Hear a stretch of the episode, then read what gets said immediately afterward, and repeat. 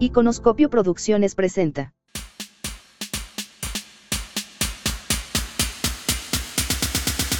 ¿Cómo están? Bienvenidos a este su nuevo episodio de Entre Mentes. Hoy me encuentro muy contento porque estamos aquí con Edgar Covarrubias, un invitado que no conoce los límites y que hoy nos viene a demostrar que todo es posible. Bienvenido, Edgar. Muchísimas gracias. Hola, un gusto saludarte.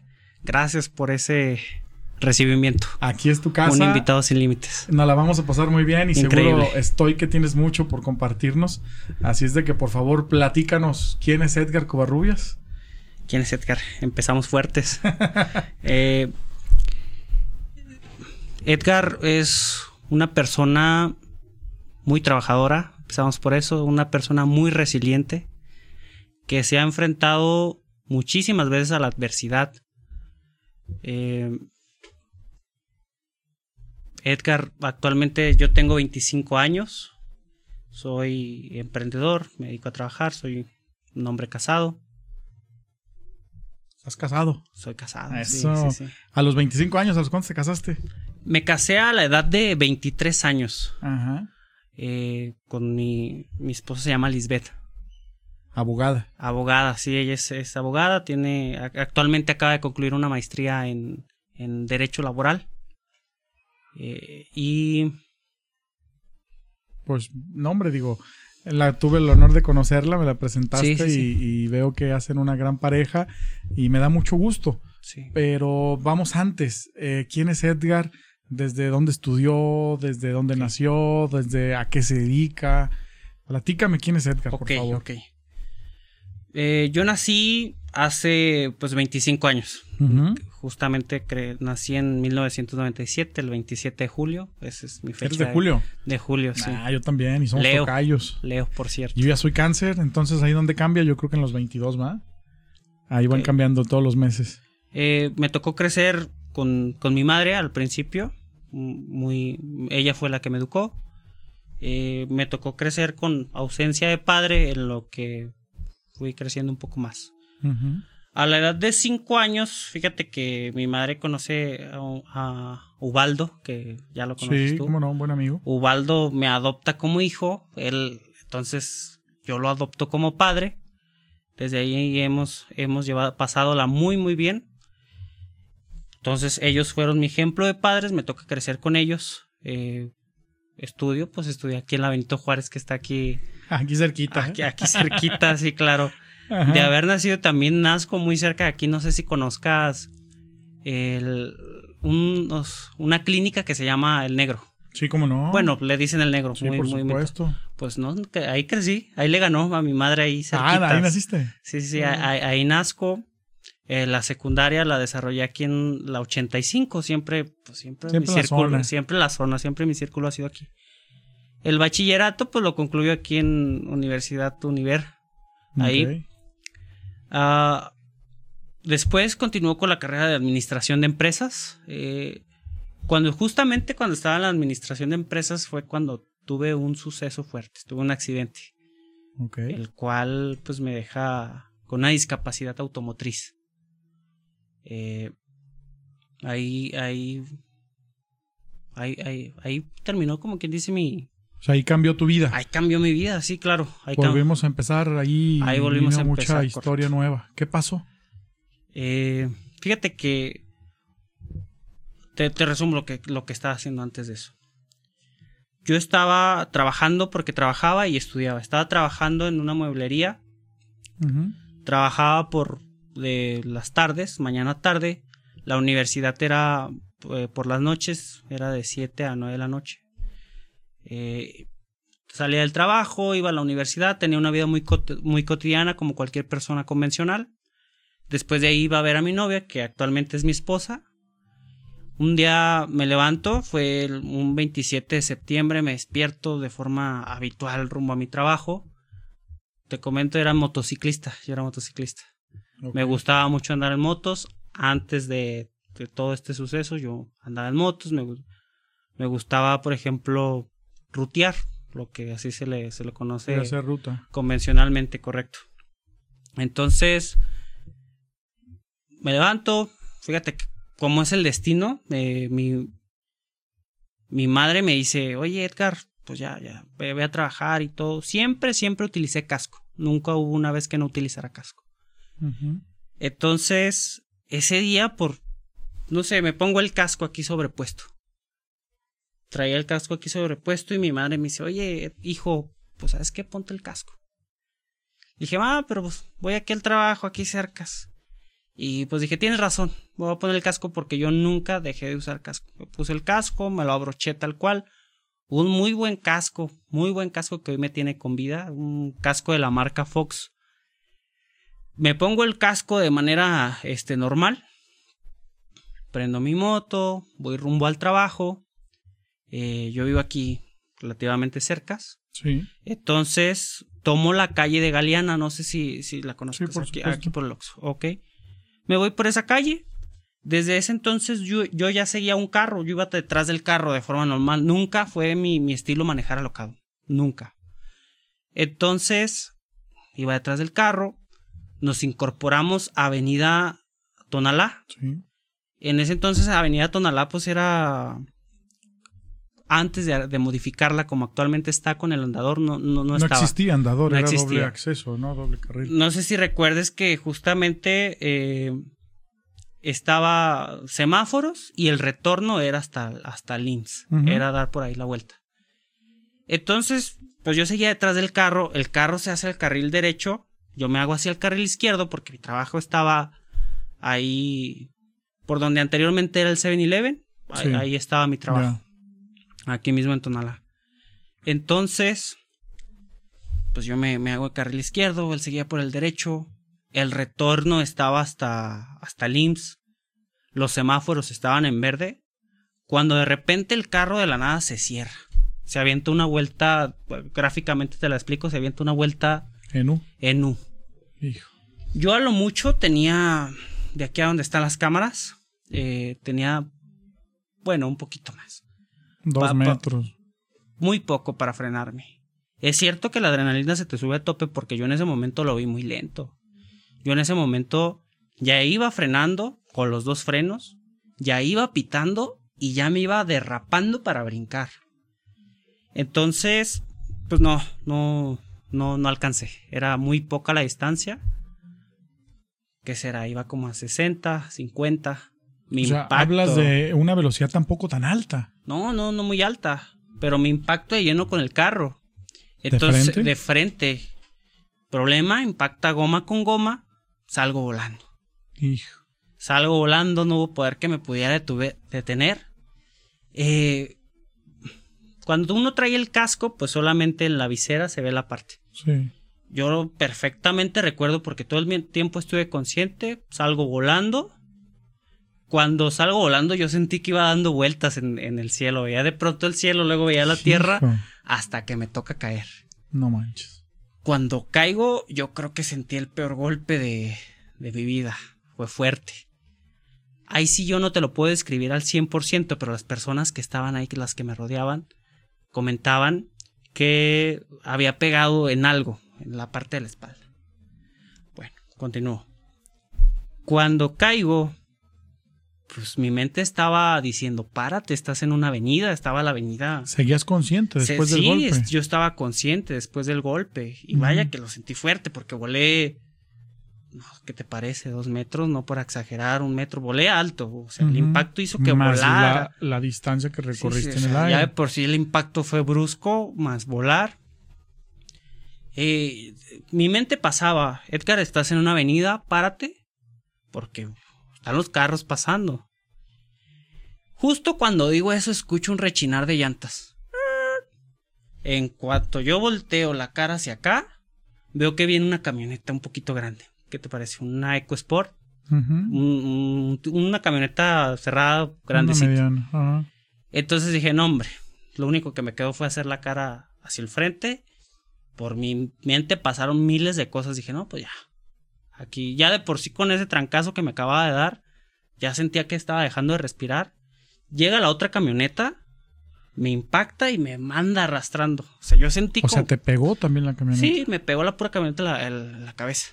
Ya iba patinando también Sí, ya iba patinando. Pero él no fue culpable porque yo le caí a, a su carril. a su carril, claro. Entonces, cuando me impacta, pues yo salgo arrastrado, salgo arrastrado, seguía consciente. No, man. Seguía consciente, lo único que ya, pues estando así, veo que se empieza a acercar la gente.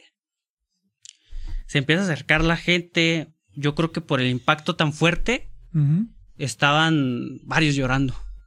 ¡Ay! llorando. Y yo dije, wow, ¿qué, qué, qué acaba de pasar? Dije, ¿qué está pasando? Para mí fue, en ese momento no, no me lo puedo explicar.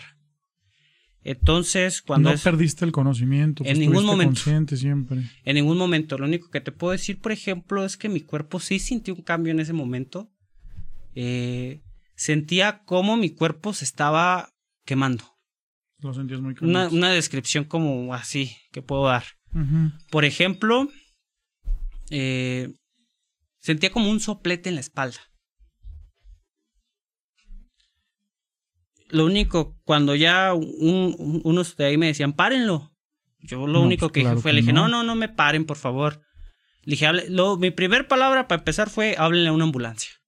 Porque sentí que estaba dejando de respirar, porque sentía muchísimo dolor, muchísimo. Sentía que me estaba quemando la espalda. Y les decía, háblenle a mi madre. También no me hacían mucho caso. Decían, ¿cómo que mi hijo? ¿Cómo que le vamos a hablar a tu mamá si ve lo que está sucediendo? ¿La vas a asustar? Pues, pues no es para menos. es- Me siento mal. Pues claro. háblele. Llega la ambulancia. Bueno, perdón, me salté una parte importante, creo yo. Cu- Cuando se acerca la gente, yo ya me sentía que me estaba desconectando poco a poco mi, mi, mi cuerpo.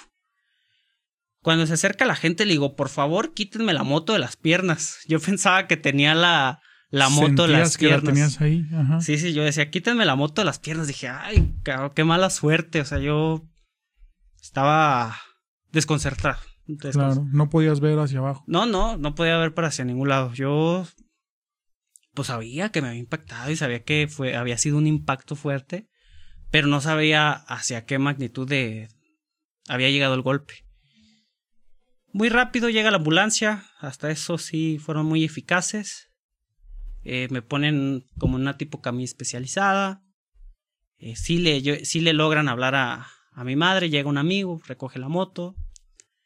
Eh, cuando llego a- al hospital que me toca llegar aquí a la 14, Ahí te gracias, a Dios tenía seguro social porque estaba en un trabajo formal. Eh, llego ahí a la 14 y lo único que le dicen a mi madre es despídase de él.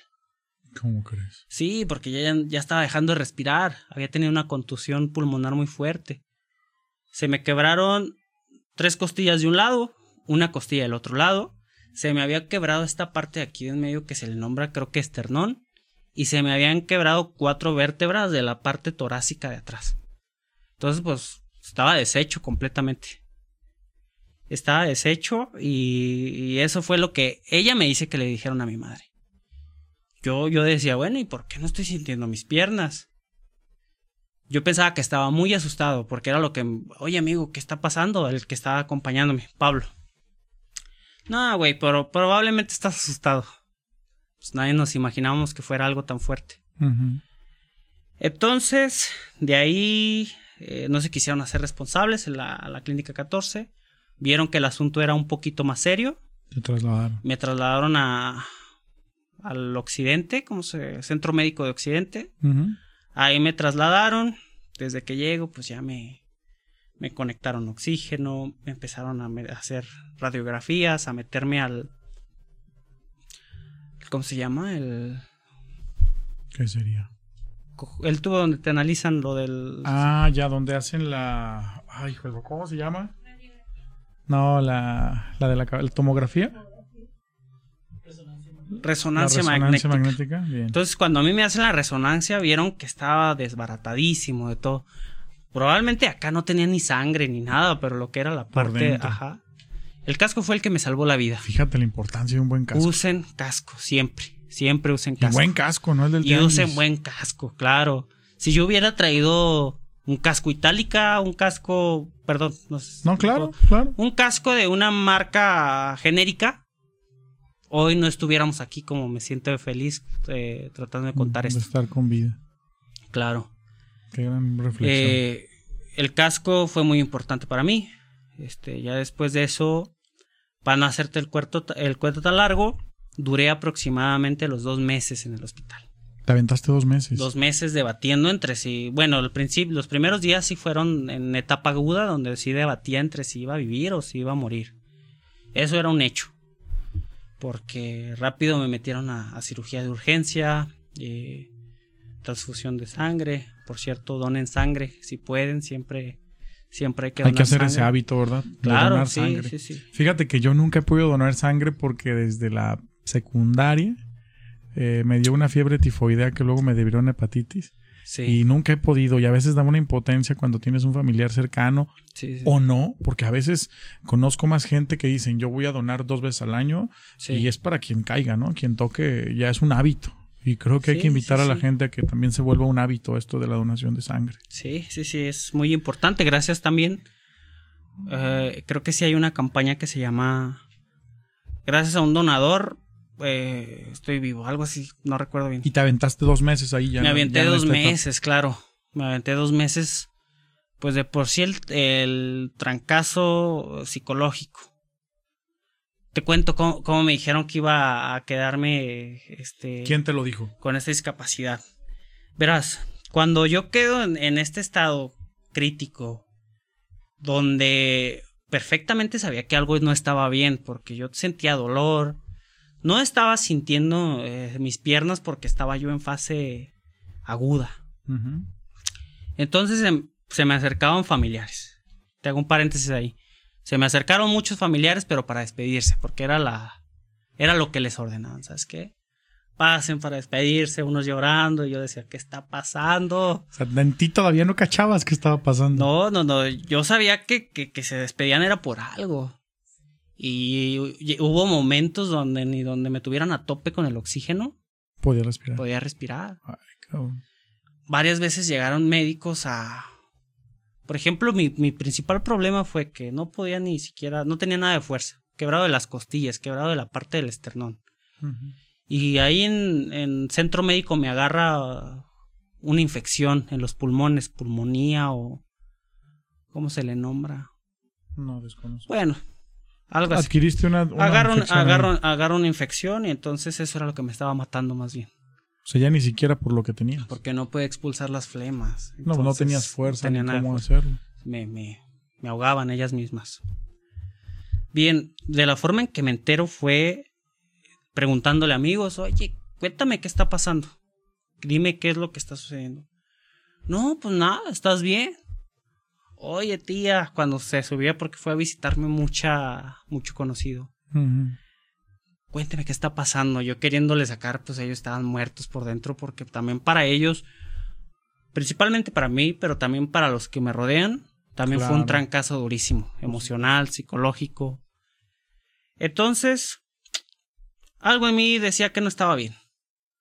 Me decido preguntarle a un médico, oiga doctor, ¿me puede decir de una vez por todas qué está pasando? nadie me quiere decir. Y me dice el médico muy, como muy risueño, me dice, ¿seguro? Le dije, sí, seguro. Pues ellos son fríos, es, es lo, que, lo que es. Es su día a día. Entonces me dice, mira, mira Edgar, acabas de, de sufrir un daño a nivel torácico en la médula espinal.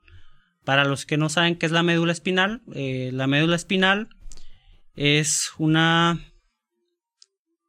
conexión que depende del cerebro de la parte neurológica, la cual es la, la que transmite el desempeño motriz en tu cuerpo, tanto sensorial como, como la fuerza. Por ejemplo, yo ahorita le digo a mi mano que se mueva, se está moviendo de manera correcta.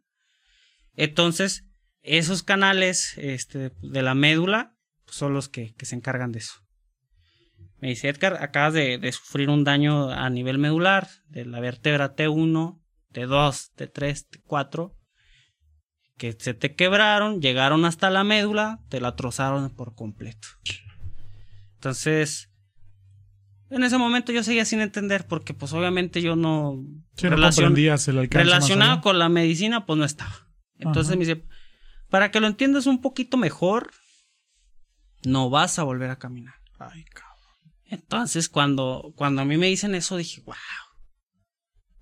Eh, fue un golpe durísimo. Me pasaron por mi cabeza miles de cosas. Dije, ¿cómo puede ser que a la edad de 20 años me quede en silla de ruedas? Pero aún así, no estaba tan enfocado en eso. Estaba, estaba enfocado en quedar con vida, porque todavía tenía la lucha de quedar con vida. Cuando tú preguntabas qué está pasando, ¿imaginabas que podía hacer eso? Pues sí. Sí te dabas Ciertamente sí me imaginaba porque ya estaba dejando de sentir muchas cosas. ¿Y cuando lo dijeron? Cuando me lo dijeron fue, yo creo que es la noticia más fuerte que he tenido. Por supuesto. Es la noticia eh, más dura que, he enfrentado en mi vida. Eh, fue demasiado duro. Porque en ese momento, pues estaba con la universidad, estaba con mi trabajo, que realmente amaba mi trabajo, estaba con mi novia, que me pasaron miles de cosas. Dije, bueno, ¿quién va a querer a alguien en silla de ruedas? Se va a alejar.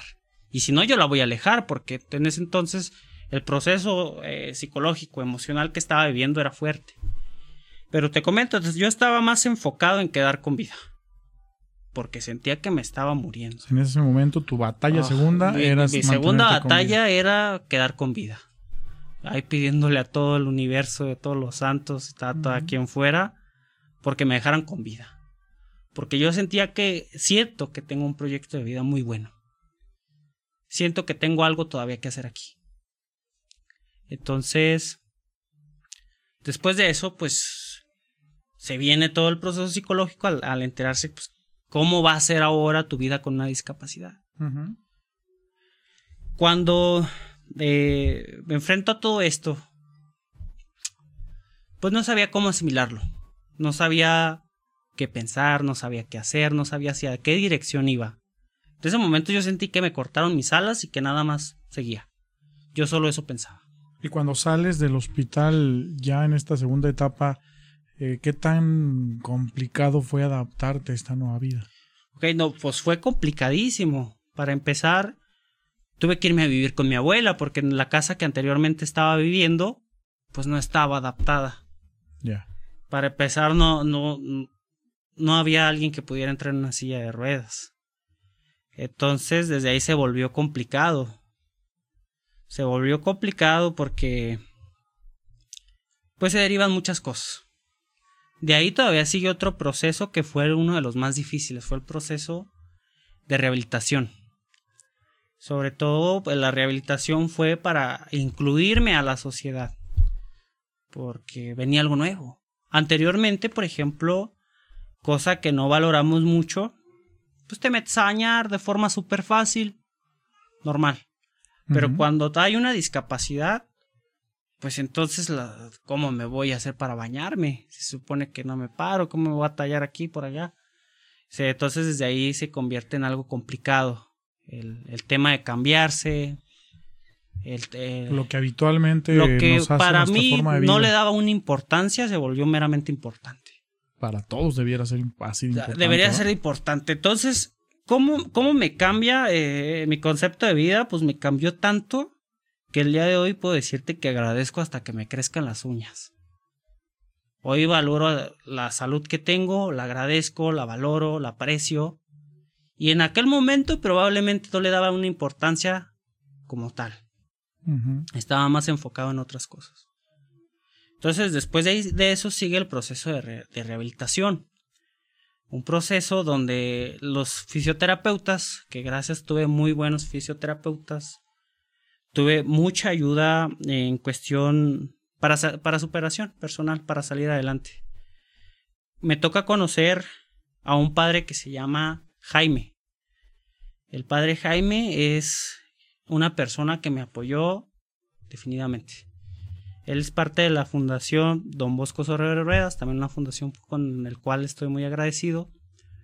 Un día ahí divagando en el internet, para eso ya estando en mi casa, estando eh, pues normal, dije, ¿cómo le voy a hacer para superar esto? Porque definitivamente solo no puedo. Tenía todo el apoyo familiar, claro, lo tenía, pero pues no estaban viviendo lo que yo estaba viviendo.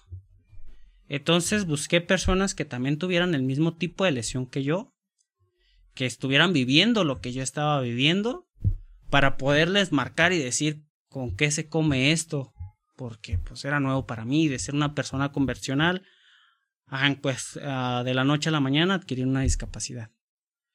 Entonces, me encuentro el número del padre, le marco, le digo, oiga, padre, pues fíjese que, que encontré su número. Para ese entonces yo no sabía ni que era padre. Le digo, oiga, Jaime, este, encontré su número, que usted apoya a personas así. Le voy a decir una cosa, yo me siento que estoy en una barrera, que quiero brincar, que estoy pegando. ¿Cómo le hago para salir de aquí? En ese momento llega a la casa de mi abuela en la noche, nos toca vernos, y me dice, tú vas a, tener que llevar una rehabilitación física, una rehabilitación psicológica, porque aquí haciéndote un paréntesis, cuando a mí me dan de alta en, en lo que es el, centro médico, está tan mal informados ahí que lo único que me dijeron fue, ve a tu casa, llévelo a su casa, porque no, no me tomaban ni siquiera el valor de persona. O sea, ¿Cómo crees? Llévelo a su casa, dele vueltas y que nomás encárguese que no se le hagan úlceras. Las úlceras por presión, pues son heridas que al final de cuentas te pueden dar problemas. Eso era lo que a mí me daban, era todo mi, mi esperanza de vida. Una recomendación que les dieron. Claro, después, después de decir te mueres, después es todo lo que va a lograr. Llevé rehabilitación psicológica, empecé a mover al 100% mis manos. Te comentaba que no, no movía ni siquiera las manos. Eh, ese padre me, me, me, lleva al lugar correcto, empiezo a hacer rehabilitación psicológica, empiezo a compartir con personas que también están este, con una lesión este, medular, con una discapacidad adquirida. Existen varias discapacidades. Entonces la mía fue adquirida, es una discapacidad motriz. Eh, llevo todo este proceso y es donde comienzo a vivir. Es donde entiendo muchísimas cosas, donde me dan una, una nueva esperanza, se podría decir. Y donde seguramente agarras otra forma de vida, otro ímpetu, ahí salieron las ganas de estar cerca al padre de estar cerca a, los demás compañeros. Salieron las ganas, claro. Este, mi proceso psicológico siempre lo quise sentir. Siempre quise llevarlo y decir, ¿sabes qué? Me está sucediendo esto, pero lo acepto. Lo acepto, voy a ver de qué manera lo transformo y voy a ver cómo supero esto. Eh, una, una, frase que, que, me ayudó bastante y que, que, hasta la vida la conservo para todo es no desaceleres. Esa frase va, va en mi vida. Entonces en ese momento estaba a lo mejor un poquito decaído, yo mismo me decía, no desaceleres. Hay que seguir constante. Hay que seguir, claro. Se llegó toda la rehabilitación física, un proceso muy duro, muy fuerte. Me costó llanto estar, poder sentarme en una silla, porque no podía sentarme en una silla. ¿Por qué? Ah, porque mi lesión fue muy fuerte, fue bastante fuerte. físicamente te causaba dolor estar en una silla. Físicamente me causaba dolor, ya que había sufrido una cirugía. Eh, ya que no tenía nada de fuerza, pues quedé, quedé sin fuerza, quedé, quedé muy mal, quedé muy flaco, quedé muy delgado, quedé mal. Entonces, eh, pues me costó trabajo la rehabilitación porque pues llevé de todo tipo de rehabilitación. En la física llevé lo que era hidroterapia. Fíjate que ahí me enseñé a nadar. Yo no, yo no sabía nadar anteriormente y ahí hasta me tocó competir. Neta. En natación, sí, claro. Eh, Súper bien. Y esa fue parte de la terapia. Fue parte de la rehabilitación, claro. Pero no competir. Eso ya fue porque te gustó y entraste. Eso fue, eso fue porque me gustó, claro. Porque me quería desafiar probablemente a mí mismo. ¿Y cómo te fue? Bien, bien, bien. Me fue muy bien. Creo que el agua. Fue algo que te gustó. El agua es muy terapéutico, sí. Eh, para enseñarme a nadar, te cuento que me costó llanto. Resulta que cuando entro a la, a, la alberca de hidroterapia era una alberca pues de competencia. De esas que tienen sus bolitas, que es para que nades de forma profesional y que están muy hondas. Entonces cuando entré, pues en mi mente todavía me pasaba la idea que iba a estar a lo mejor igual que antes, porque no asociaba el cambio todavía. O sea, ya lo tenía, pero eh, era como probar algo nuevo, de ahora en esta manera. Cuando me meto a, a, la alberca, pues dije, normal, ahí empiezo y vemos qué está pasando. No, pues cuál. Resulta que mi cuerpo era como un ancla. Muy pesado. Muy pesado. Y la fisioterapeuta que tenía en ese momento era una, una fisioterapeuta, ¿cómo se le nombra? Que estaba creando sus prácticas. Realmente yo ni, ni, le interesaba tanto, el chiste era cumplir. Eh, me deja solo. No manches. Digamos, poquito ella se puso así un ladito y cuando yo me meto, pues hace cuenta un ancla. Me está ahogando. Estaba yo abajo ya. Ya súper desesperado. Manoteando, claro. Híjole. Y ya cuando, cuando dije, cálmate, porque ni vas a lograr nada.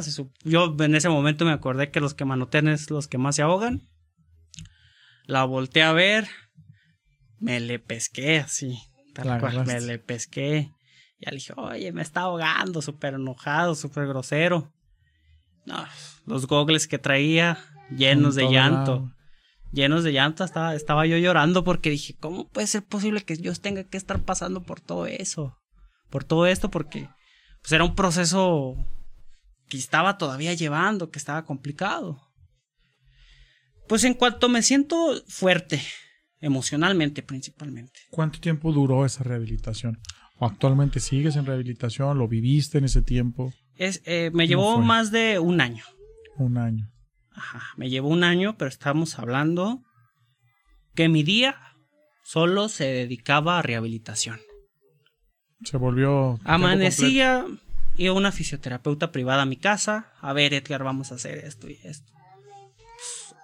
era trabajoso para mí, claro, despertar y tener que hacer ejercicio de por sí yo llevaba una vida que no hacía nada de ejercicio, ¿eh? Ajá. Yo nunca he sido una persona deportista, cero, cero. Entonces de la noche a la mañana también tenía que empezar con todo. Después de esa fisioterapeuta privada, iba a un, a, a un centro que se llama Juntos por un Caminar. Muy bueno, se lo recomiendo. Ahí este, te ofrecen terapia de lenguaje cognitivo, te ofrecen equinoterapia, hidroterapia y sobre todo lesiones neurológicas como las que yo estoy, estaba viviendo. Este está en San Juan de Ocotán. La calle este, no la conozco perfectamente, pero los pueden encontrar por, por Facebook como Juntos por un Caminar. Aquí les vamos a poner la información a quien le interese. Entonces, de ahí me iba a ese centro, nos íbamos, regresaba, tenía que ir a hacer rehabilitación ahora a centro médico, porque ahí me las ofrecían gratuitas. Y después de llegar, todavía me lanzaba en el Aldif de aquí de Tonalá. Porque en mi mente era, vamos. Con todo. Con todo, con todo, claro, que no quedara por mí. Qué chido. Tenía que, que, dar lo mejor de mí. Es de esa manera en que yo empiezo a agarrar fortaleza. Y anímicamente y emocionalmente también te fuiste fortaleciendo. Sí, sí, porque veías que cada vez podías más, supongo. Claro que sí, pues ya en cuanto sentí que movía las manos al 100%, dije, la rehabilitación es muy importante para mí, eso es, eso es más que obvio.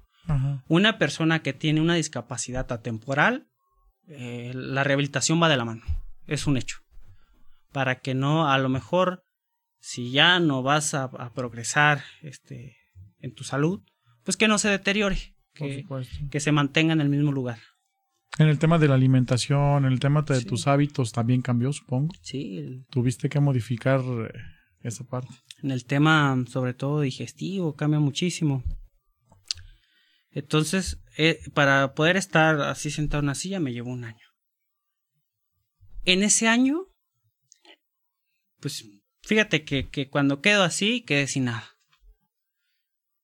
Tuve que vender mi, mi, motocicleta, tuve que vender algunos relojes. Soy muy fanático de los relojes, me, me, me, me encantan. Vendí lo que tenía para poder progresar y para poder seguir. Eh, ¿La terapia es costosa? Es muy costosa, sí. O sea, ahí también hiciste un gasto. Bastante. Generoso. Bastante. Que adquirir una discapacidad de este nivel se convierte en algo muy costoso.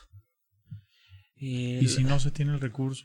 Si no se tiene el recurso, yo como en este caso, que yo no soy una persona eh, de recursos económicos fuertes, pues hay que buscarle. Siempre... ¿Y hay instancias gubernamentales o más bien asociaciones civiles o...? Ah, es, ah, más que nada asociaciones. Este, instituciones gubernamentales van a encontrar lo que es el DIF. Y no se tiene eh, la preparación o la No se tiene la preparación. esto al 100%. Lamentablemente no se tiene la preparación. Te cuento una historia. Ajá. Cuando yo llego al DIF, ni modo, los voy a funar. Eh, Libre, ¿eh? aquí los micrófonos están libres para ustedes y para todos. Ajá. yo llego al DIF, eh, era más que una, una, la doctora de ahí, muy, muy estudiada, con una especialidad en rehabilitación física. Les, me da el diagnóstico, me dice, esta hoja la vas a presentar con tus fisioterapeutas para que ellos sepan estructurar un plan de rehabilitación y continuar. Ujú. Ok. Entonces, cuando yo le presento el plan al rehabilitador, oiga, perdón. No, te. Esto es lo que, lo que me dice la, la doctora que... Su recomendación Su profesional. recomendación Ajá. profesional, claro. No le importó. No le echó una leidita siquiera. Nomás me dijo, mira, si ves esas barras que, estás, que están ahí? Le dije, sí. Ah, pues te paras y empiezas a dar pasos. Sí, sí, sí. Dije, ah.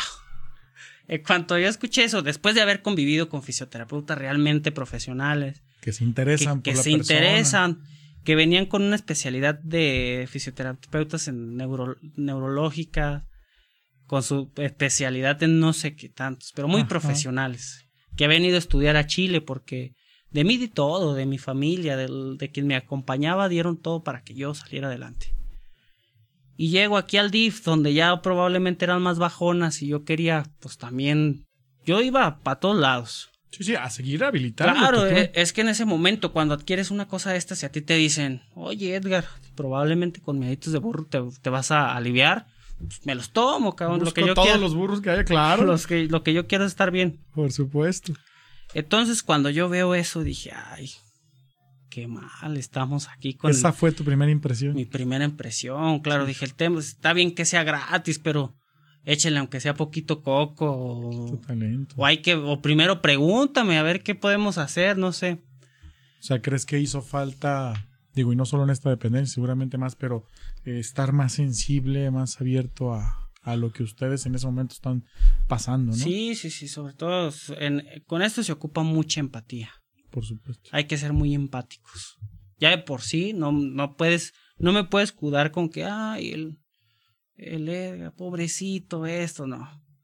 Pero pues sí, a lo mejor si ya la estoy pasando mal, ¿por qué me vas a hacer pasarla peor? ¿Y regresaste a tu terapia ahí? ¿O ya no fuiste? No, ya no, ya no O regreso. sea, debut y despedida. Debut y despedida, así dije, ¿qué, qué, qué vengo a perder tiempo? Este, Ya sé. y, y todo. ¿Cómo fue la adaptación a la sociedad? O sea, hablábamos ya de la familia, de tu persona, de que le echaste todos los kilos y todas las ganas Sí. a esta terapia, pero supongo yo luego a la sociedad, ¿no? Claro que sí. ¿Qué, qué- con qué te encontraste ahí? Luego a la sociedad eh, me encuentro con muchas barreras, en las cuales como sociedad no estamos preparados y no hay ningún tipo de inclusión para ningún tipo de discapacidad. Quisiera, ojalá y solo fuera yo, pero existen muchas discapacidades. La persona que es ciega, pues tiene su discapacidad este, Visual. visual. La persona que es sorda, pues tiene su discapacidad auditiva. Hay quienes están llevando una discapacidad, por ejemplo, aquellos que traen depresión, ansiedad, pues traen su discapacidad psicosocial, ¿no? Hay otros, los de síndrome de Down, lo hablabas hace un momento, pues Sí. tienen su discapacidad. No sé si el término mental sea el correcto, discapacidad, este. Bueno, pues hoy leíamos que, que- hoy estamos celebrando el Día del Síndrome de Down Ajá. eh, y bueno, una compañera nos compartía que es porque tienen repetido un cromosoma, el 21, lo tienen repetido en más de tres ocasiones, si no me equivoco, y que eso hacía que pues se derivara este síndrome de Down porque ellos tenían más que nosotros, que las demás personas, por eso también se vuelven personas muy especiales, llenas de alegría, de vida, de luz, pero que bueno, también no, no se tienen esas áreas y esos espacios adaptados para todas las discapacidades, ¿no? Y eso es algo que me interesa mucho escucharte. Entonces, con una discapacidad como la, como la mía, que es una discapacidad motriz, que soy un, una persona usuario de silla de ruedas, es, es lo, que, es lo que va conmigo. Me encuentro con barreras, eh, por ejemplo, en el área del transporte, eh, los camiones no están adaptados para uno.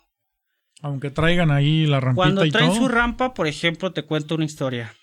La, la vez que quise tomar un camión, ya me voy en camión, vamos. La experiencia. La experiencia, claro. Después dije, Como persona convencional, claro que había utilizado los camiones, pero como persona con en silla de ruedas, pues no me había tocado. Dije, bueno, yo veo que hay camiones con rampa. Ahí me esparo en una esquina, pido la parada, de forma normal. Cuando de pronto veo que ya había pasado una hora y solo obviamente había pasado un camión Con rampa. con rampa. Para diferenciarlos, por ejemplo, normalmente traen eh, la defensa amarilla. Traen la defensa amarilla y traen el signo de, de- del usuario de silla de ruedas.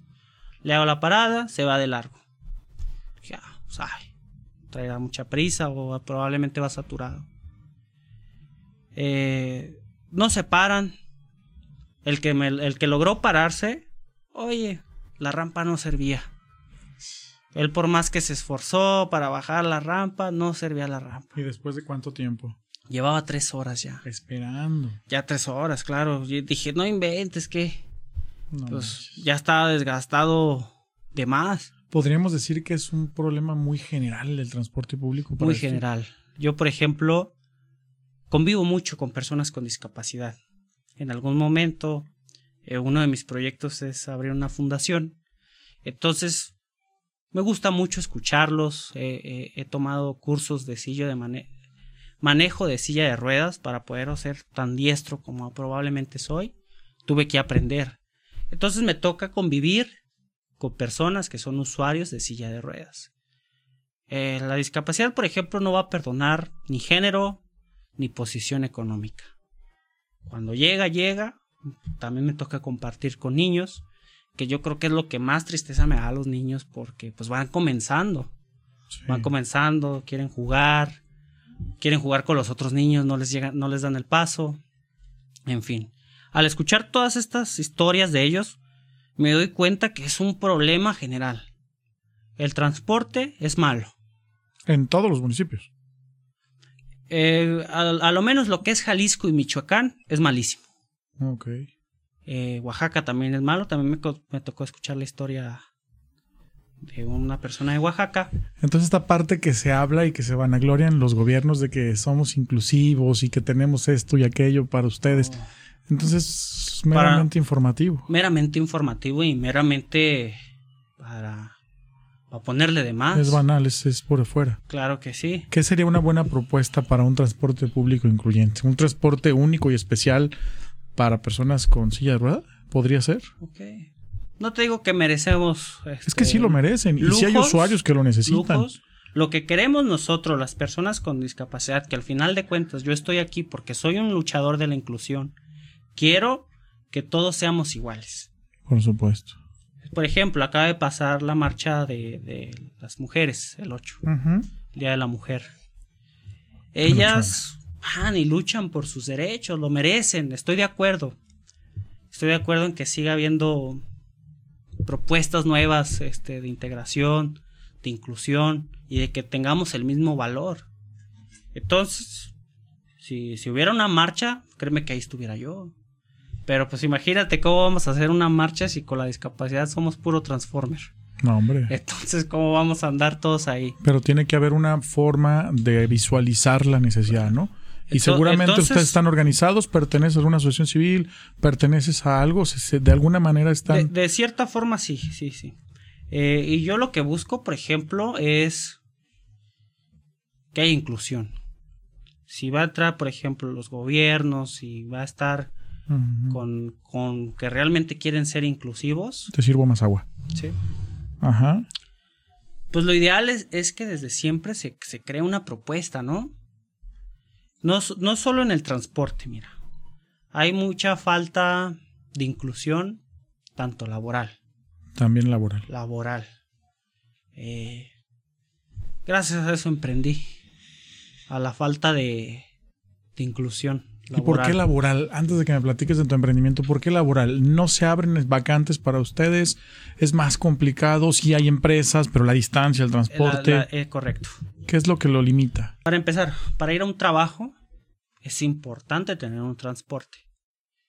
Y normalmente los trabajos aquí en el área metropolitana de, de Guadalajara, de Zapopan, pues, donde están las empresas grandes, donde para ellos ya es forzoso que el 5% eh, de sus empleados sean, que, sean, que sea una empresa incluyente, que tenga el 5% de personas con discapacidad. Ahí se abre ya una oportunidad. Ahí se abre alguna oportunidad. Pero estamos hablando que una empresa no va a poder abarcar todas las personas con discapacidad. No va a poder abarcar todas las personas con, con discapacidad. Entonces, los trabajos que hay, muy saturados. Y si hay, fíjate que si hay empresas que se dedican solamente a buscarle a personas con discapacidad trabajo. Una de ellas, si nos escucha alguna persona con discapacidad, es MC Working, esas son sus redes sociales. Eh, se dedican a buscar personas que ocupen un trabajo, que tengan una discapacidad de cualquier tipo e incorporarlos. Porque al final de cuentas, después de todo el proceso que llevas, el chiste es volverte a incorporar a la sociedad. Claro. Decíamos antes de grabar, ¿no? Que se requiere un trabajo. El, trabajo, por ejemplo, en general, yo pienso que para todos nos, nos da dignidad. No es, es un derecho el trabajo. No tanto por el crecimiento económico, claro que es indispensable. Porque nos vuelve útil. Pero claro, el, sentirse, el sentirte útil, yo creo que es una de las mejores sensaciones. Y más, si estás llevando un proceso, estás llevando un duelo donde acabas de tener una discapacidad o donde tienes una discapacidad y te sientes un poquito eh, inservible y de pronto te, se, abre una vacante, empiezas a, hacer, interactuar, con interactuar, a hacer tu vida cotidiana de forma normal. Yo creo que esa es la verdadera inclusión. Eh, la parte de cuando encuentras el trabajo eh, va seguramente apegado también a tus habilidades, a tus herramientas, a lo que antes este, ejecutabas. ¿Crees que vamos a entrar a la parte del emprendimiento? ¿Ha, sido el mejor eh, ejemplo de las personas con las que convives emprender o buscar a un trabajo que estable? Para mí, que es mejor? Ajá. Pues para mí siempre va a ser mejor emprender. Definitivamente es mejor emprender que tener un trabajo. Claro que, que si tú te sientes feliz con tu trabajo, pues adelante, ¿no? Puedes este seguirlo y, llevarlo a cabo. Pero emprender yo creo que es una de las satisfacciones más grandes que pueda haber. ¿Qué te motivó a ti para emprender? ¿Qué me motivó? ¿Cómo dijiste? Voy a aventarme, vámonos. ¿Y qué estás haciendo? Ah. Claro, te cuento un poco, mira. Para yo empezar a emprender, todo, todo comienza que anteriormente ya había tenido yo algunos emprendimientos. Alguna vez tuve un billar, alguna vez tuve... Bueno, el billar lo rentaba, pues, pero al final de cuentas traté. Alguna vez tuve una tiendita de artesanías eh, y así sucesivamente. Cuando empiezo a emprender con, con el tema de la discapacidad, comienza porque dije, bueno, Edgar, si tus manos ahorita no están si tus piernas no están funcionando al 100% como, como anteriormente, pues probablemente ya no, ya no iba a desempeñar un trabajo de albañilería, ya no iba a desempeñar un trabajo de jardinería. Ahora iba a desempeñar con lo que tenía, que era mi mente y que eran mis manos. Entonces una vez al pensar eso, dije, ¿qué puedo hacer? Eh, lo que se me ocurrió, como soy apasionado de los relojes, fue la compra y venta de relojes. ¿Empezaste a comprar y vender? Empecé a comprar y vender relojes. Entonces, era algo que yo podía hacer. A veces desde mi cama, porque probablemente llegaba muy cansado de rehabilitación, estaba muy fundido. Tomaba el teléfono, veía las oportunidades de, de, negocio, lo adquiría, lo vendía. Y todo esto a veces sin moverme de mi casa. Tengo un amigo que trabaja de Uber. Entonces, muchas de las veces le decía, mira, tú lo recoges y lo entregas en tal lado. De mano a mano. De mano a mano. Yo no tenía que hacer nada. Agarras tú 500 para ti, me traes lo que es para mí. Y así me, me estuve manejando algún tiempo. Órale. A veces yo personalmente, como se pudiera. Entonces, cuando ya logré juntar un capital, eh, mi esposa eh, trabajaba en una farmacia. A mí siempre me gustó el tema de, la empresa, siempre me gustó el tema del emprendimiento. Eh, para ese entonces también ya estaba estudiando lo que es marketing digital. Gracias a que ese curso me lo pagó un amigo. Ok. Me dijo, oye, güey, ponte a hacer algo. Mientras lo que estás ahí, ponte a hacer algo. Ahí te va.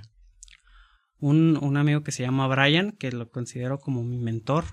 Una persona sumamente inteligente. Eh, una persona que se dedica a la, de lleno al, a ser director de empresas muy, muy fregonas. Entonces, cuando todo eso ya se fue juntando poco a poco, cuando ya estaba con el tema el, de mi curso, con toda la experiencia que ya había adquirido, después de juntar un capital me, me aviento a emprender. Entonces, con el conocimiento de, de mi esposa y con, con, el capital que ya tenía y con mi conocimiento, emprendimos una farmacia. Eh, al principio fue complicado porque como todo, es muy difícil emprender un negocio, aclientarte y sobre todo mantenerlo. Y seguro te tocó la crisis, no sé, de la pandemia o eso te favoreció a ti? Fíjate que me favoreció y también fue lo que me llevó a, a quiebra. Ok. Cuando estaba el tiempo de la pandemia, yo estaba creciendo increíblemente con el tema de los cubrebocas, con los, los geles antibacteriales. Ajá. Algo en mí decía que la pandemia iba a venir fuertísimo cuando recién empezaba y yo me lancé a, a casas donde estaban haciendo cubrebocas y compré por miles y compré por litros de, de gel antibacterial. La gente se alarmó muchísimo y creó una escasez. Y resulta que yo me había prevenido. Tú sí tenías. Yo tenía. Eso. Yo tenía para vender muchísimo. Entonces, para mí fue algo bueno porque pues vino el crecimiento económico para mí. Y cuando todo eso llegó, yo no, yo no me imaginaba hacia dónde iba la, la pandemia, no sabía lo lamentable que iba a ser porque fue un, definitivamente algo muy sí, triste. Lo permanente que fueron más de dos años. Correcto. Entonces, cuando eso sucede, pues yo ya estaba preparado, yo, yo ya estaba con la farmacia, ya habría abierto un consultorio, lo trabajaba el doctor Gustavo, colaboramos mucho tiempo. También una vez que yo empecé a emprender, dije que quería tener siempre este, a quien darle trabajo. Uh -huh. Y ese es mi objetivo principal. Logré emplear a tres personas. Estábamos de manera normal. Y dije, bueno, pues, vamos a abrir otra sucursal. Abro otra sucursal, otra farmacia, hago otro consultorio, invierto ahí, invertí todo. Malamente, si van a invertir, siempre tengan en cuenta tener seis meses de oxígeno. Siempre hagan un estudio de mercado. Cuando emprendo la otra farmacia, yo ya tenía mucho trabajo. Entonces, el que mucho aprieta, poco. El que mucho abarca. O el que mucho abarca, poco, poco aprieta. Ajá. Yo también me dedicaba a la venta de teléfonos para ese entonces. Tenía de socio a mi padre, éramos socios y vendíamos iPhone.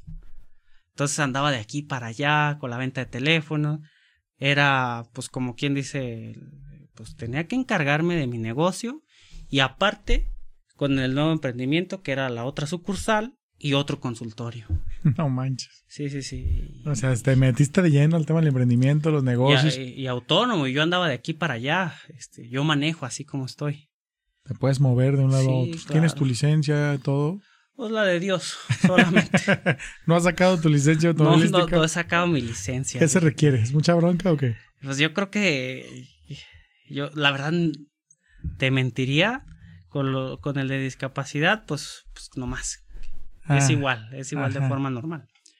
Pero realmente, como no, me he hecho un poco tonto con eso. ¿Cómo le haces para manejar el carro? Me decías un poco antes de la de empezar la entrevista, pero platícanos en cámaras. ¿Cómo manejas? Fíjate que para manejar el, el coche yo puedo manejar cualquier tipo de carro. Siempre y cuando sea automático. Entonces, en el taller de TAS con Miguel, un buen amigo mío, si llegan a ocuparlo, es el que está el único aquí en Guadalajara, que se dedica a hacer sillas de ruedas personalizadas, según a cualquier tipo de discapacidad. En este caso, él me crea el adaptador. Para eso, fíjate, yo, yo no sabía que iba a poder manejar, ¿eh? Nadie te dice, oye, con una condición así puedes hacer una vida autónoma. Yo ni por la mente me pasaba. O sea, tienes que ir descubriendo cada día que vas por claro, el, el acercarme con compañeros con discapacidad me llevó a, a realizar muchísimas cosas. Cuando yo vi que podían manejar, dije, ay, este compa puede manejar, yo, Yo también, también. puedo. Claro. Entonces, lo único que me queda es buscar a ver dónde venden ese aparatito y, y el carro, porque ni carro tenía. Te hace clic entonces que uno crece, depende con las personas que se rodea. Claro que sí, muchísimo. Eres, eres una gran parte de quien te rodea. Totalmente. Entonces, ya estaba el adaptador. eh, lo adapto al carro, veo que se tiene que manejar con las dos manos. Entonces yo manejo con las dos manos. ¿Cómo es el adaptador? Una mano la utilizo para frenar y acelerar. Frenas apachurrando, aceleras jalando. Y con la otra mano me dedico a volantear. Ok.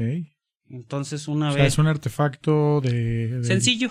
Herrería, aluminio. Es un artefacto de aluminio que se conecta con acelerador, se conecta con freno, Y hacia adelante y hacia, hacia atrás. adelante y hacia atrás frenas. Ok. Tu otra mano se encarga de lo demás. Te vuelves mucho más diestro, ¿verdad? Muy- Sí, mucho más hábil, perdón. Mucho más hábil, sí. A veces las personas van con miedo porque ya, ya no puedo decir que soy muy pata, pero sí soy bien mano. Entonces, sú- súbanse. Es que sabes que creo que luego, y no sé, te voy a preguntar, porque no quiero cometer el error. ¿Está bien dicho el término personas con discapacidad o es con capacidades diferentes? ¿O cómo es que se les, eh, se les conoce de mejor manera? Fíjate que el término ahorita justamente está por, por querer ser cambiado. Creo que una de las personas que está que tratando de cambiar el, el término y que realmente estoy con él y yo creo que todas las personas con discapacidad es un creador de contenido que se llama Diego Rusarín, algo así si no me por equivoco. supuesto. Este, este, este chavo tiene un hijo con discapacidad, eh, una variante del autismo. Entonces, realmente eh, el término discapacidad, dis es de no capaz, eh, discapacidad es de que no eres capaz. Entonces, ahorita se busca capacidades diferentes o advers- capacidades, ad- capacidades adversas, algo así. creo Porque que yo había escuchado y de alguna manera lo que he empleado en mi vida es capacidades diferentes. Sí, es la, es la Porque el de correcta. discapacidad no, no me late. Pues la discapacidad es no eres capaz. A ver, creo que habemos muchas personas con discapacidades. Es correcto. Tú decías, vamos a nadar, pues perdón, pero yo conozco muchos amigos que no se meten a la alberca y están completos según eso. Otras personas que no manejan y entonces pues, son más discapacitados que otros, ¿no? Sí, sí, sí. Eh, tenemos nosotros Todos- muchas discapacidades. algún momento en la vida vamos a tener una discapacidad. O la tenemos O la permanentemente, claro. Eso es, eso es un hecho. Eh, todos vamos a llegar a tener una edad muy avanzada donde vamos a tener una capacidad diferente, una discapacidad como lo mencionábamos, porque al final de cuentas ya no vas a ser esa persona capaz que eras en aquel entonces. Hoy te sientes capaz, hoy te sientes pleno, hoy cómo te sientes. Hoy me siento fuerte, hoy me siento con una salud mental increíble, hoy me siento con una salud física increíble, nada me detiene. Eso al principio me encantó lo que, como me describiste. Una vez que yo pude manejar, ya no me vieron el polvo. Vámonos. No, no, adiós. A quien sea. Gracias por todo, pero ahora voy a seguir mi Gracias por su camino. apoyo, Ajá. vamos a seguir. Es, es, por ejemplo, tuve la invitación de, de compartir contigo aquí en tu podcast. Hombre, encantados. Dejé mi trabajo, nos vemos. Oye, pero ¿quién te acompaña? A lo mejor la ma- mi madre es la que más miedos pueda tener. Porque mi mamá, pues, se creció con su hijo. eh, que un hijo adquiera una discapacidad para ella es, es dolor inmenso. Es un proceso que te la llevas entre las patas emocionalmente. A ella le duele, eres su sangre. Claro. Entonces ella todo el tiempo me preocupado porque dice, ay, este carajo anda por aquí, por allá, pero hasta ahorita no ha habido límites. Y es parte de lo que a ti te hace sentir pleno, ¿no? Claro. Digo, siempre nuestros padres, nuestros familiares, la gente que nos quiere va a estar preocupado, independientemente con alguna capacidad distinta o no, pero si sales de noche, si esto, si el otro. Pero creo que eso te hace a ti sentirte realizado. Sí, me hace sentirme pleno, me hace sentirme feliz.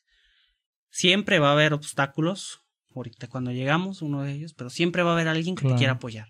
Claro. Entonces eso es lo que busco, yo siempre que me quieran, este, alguien que guste apoyarme. A lo mejor la barrera puede ser, eh, voy por la calle, se me presenta un batiente, si está chiquito yo me lo aviento solo, pero si está muy grande, pues tenemos la boca, caballero, me puedes apoyar. Claro que va a haber una persona que a lo mejor sí te quiera discriminar, porque todavía el racismo sigue. Eso es un Malamente. hecho. No debería Hoy, existir. hoy lo acabo de vivir. ¿Cómo crees? Sí, sí, sí. Yo siempre he sido de un temperamento fuerte. Anteriormente, cuando estaba bien, pues peleón, Peleonero. peleonero, claro. Entonces pasa un, un tipo y pues, morboso. Ay, mi mujer, y, y se le iba la... ¿Cómo crees? Sí, y- no, pues, imposible quedarte callado. Por supuesto. Oye, güey, pues que se te van los ojos. Se acerca fiera, desafiante todavía después de que él le está cometiendo ese agravio, ¿no? Ajá. Ya ahí nos hicimos de algún pleito. Pero ¿a dónde íbamos a llegar? Imposible. Pues a educarse la sociedad y que eso no puede, O sea, siempre no va a haber personas. permitirse en Hay personas lugar. que, que la discapacidad no, no les importa. Pues bueno, ese no tipo, son empáticos. ese tipo demostró que él sí tiene discapacidad, pero acá, ¿no? Eh, sí. Y ahí lo demostró y quedó muy claro. Pues fíjate que ya se nos fue el tiempo. Híjole, se nos fue muy rápido este programa. Edgar, eh, por favor compártenos tus redes sociales, compártenos las de tu farmacia, compártenos todo lo que quieras que te sigan. Ok, pues mira, ahorita estoy abriendo un proyecto que, que próximamente va a estar. Estoy constituyendo una, una, una empresa que se está como Yahweh Imports. Ok. Me pueden seguir también en mis redes. Estoy en Facebook como Edgar Covarrubias. Estoy en, en Instagram como Edgar Covarrubias. Usuario, no sé si- cómo sea el usuario. Ah, sale el nombre y te Ok. buscan. En, en el emprendimiento de la farmacia me pueden seguir como farmacias similares El Mirador. Y con el proyecto que también estoy trabajando es Alfarería de Soxes. Órale. Sí, sí, Muchos sí. proyectos en puerta. Sí, claro. No hay que desacelerar. Pues todo el éxito, todo el éxito, Tocayo. Y por último, bueno, aquí en Entrementes yo tengo una frase que así como tú me ha identificado desde, desde muy joven, desde muy chavo, y yo siempre he dicho que lo que pasa por tu mente pasa por tu vida. Entonces Correcto. aquí la adecuamos un poco y le preguntamos al invitado eh, qué está pasando por tu mente hoy que quieras que pase por tu vida mañana. Qué, qué pregunta, ¿eh? Sí, en tiempo pasado, en tiempo presente se contesta fácil, pero en tiempo futuro nos deja una gran lección y es por eso que lo, preguntamos. Por ejemplo, mi, mi principal objetivo es que si ven una persona con discapacidad, con capacidades diferentes, es que sea tratada con la misma igualdad que todos, con la misma dignidad y que sepan que puede ser muy capaz. Eh, puede ser que hasta más que el que está de forma convencional. Eh, algo que pasa por mi mente es que lleguemos a una inclusión verdadera y en el ámbito laboral, pues es convertirme en empresario, es uno de mis sueños, sería como concluir mi carrera. eh, y seguir como, está, como voy. Seguirle metiendo a tus proyectos. Claro. Pásenme el libro, por favor, ahí está arriba. Pues no sé, Edgar, la verdad es que nos gustó mucho este programa. Eh, algo más que quieras compartirnos, que quieras nutrir. Eh, ya nos rebasamos la hora. Ningún proyecto y ningún programa muy- es de más de una hora. Hoy nos fuimos rápidos, rápido. pero me da gracias. Me da mucho gusto el poder escucharte, el que seas nuestro invitado. Y bueno, pues no sé, nosotros le pedimos siempre a, nuestros amigos invitados que nos regalen un autógrafo, que nos regalen aquí sus deseos, que nos regalen aquí lo que ellos piensen. Y pues bueno, contigo es el episodio 26. Así es de que por favor ayúdanos a dejarnos aquí una firma. Fíjate que nunca me imaginé que fuera yo estar aquí de este lado. Normalmente pues siempre veo pues si veo un podcast siempre lo veo detrás de la pantalla y, el hecho de que tú me hubieras tomado en cuenta, me hubieras invitado, que te hubieras acomodado para que esto fuera accesible para mí, aunque estemos en la segunda planta, eh, lo tomo con gran este, importancia. Veo que eres una persona muy empática con la discapacidad, te lo agradezco. Te deseo el mejor de los éxitos y gracias para personas como yo tomarnos en cuenta. Esto es, es muy bueno porque decías que no necesariamente hay que ser artista ni de nivel. Sabes, hay mucho que compartir. Y me gusta que hoy gracias por aceptar la invitación. Me gusta porque tienes muy clara tu visión, tu misión y el tratar de que la gente sea empática, de que las instancias gubernamentales brinden las herramientas, eh, nos equipemos todos y hagamos una realmente valoración de conciencia de qué estamos haciendo y dejando de hacer Claro. todos en la sociedad en general. creo que eso es lo que este podcast nos va a compartir y le va a transmitir a toda la gente que nos vea. Así es de que, pues con esto nos despedimos, Edgar. Gracias, y ojalá que seas parte de estos proyectos porque creo que hay mucho más que incluir y mucho más valor que, que generar de todos ustedes. Bienvenido a Entrementes y bueno, pues aquí te paso para que nos firmes. ¿Vale? Ok. Bueno, pues esto fue todo en este episodio con Edgar Covarrubias. Síganos por favor en nuestras redes sociales. Estamos en Entre Mentes. Suscríbanse al canal de YouTube. Vemos mucha interacción en Instagram, en Facebook. Pero ¿qué onda? Se les está olvidando YouTube. La campanita, vean nuestros videos. Y pues bueno, saben que cada uno de los programas lleva de veras todo el corazón y todo el esfuerzo de Iconoscopio Producciones. Agradecidos también por Iconoscopio Producciones con todo el equipo que está aquí presente, Mariela, Cintia, Hugo, Monse, Patti y todos los que son parte de este proyecto. Muchísimas gracias por sintonizarnos, muchísimas gracias por estar al pendiente de Entrementes y síganos en todas nuestras redes sociales. Yo soy Edgar López, que tengan una excelente semana y recuerden, si pasa por tu mente, pasa por tu vida.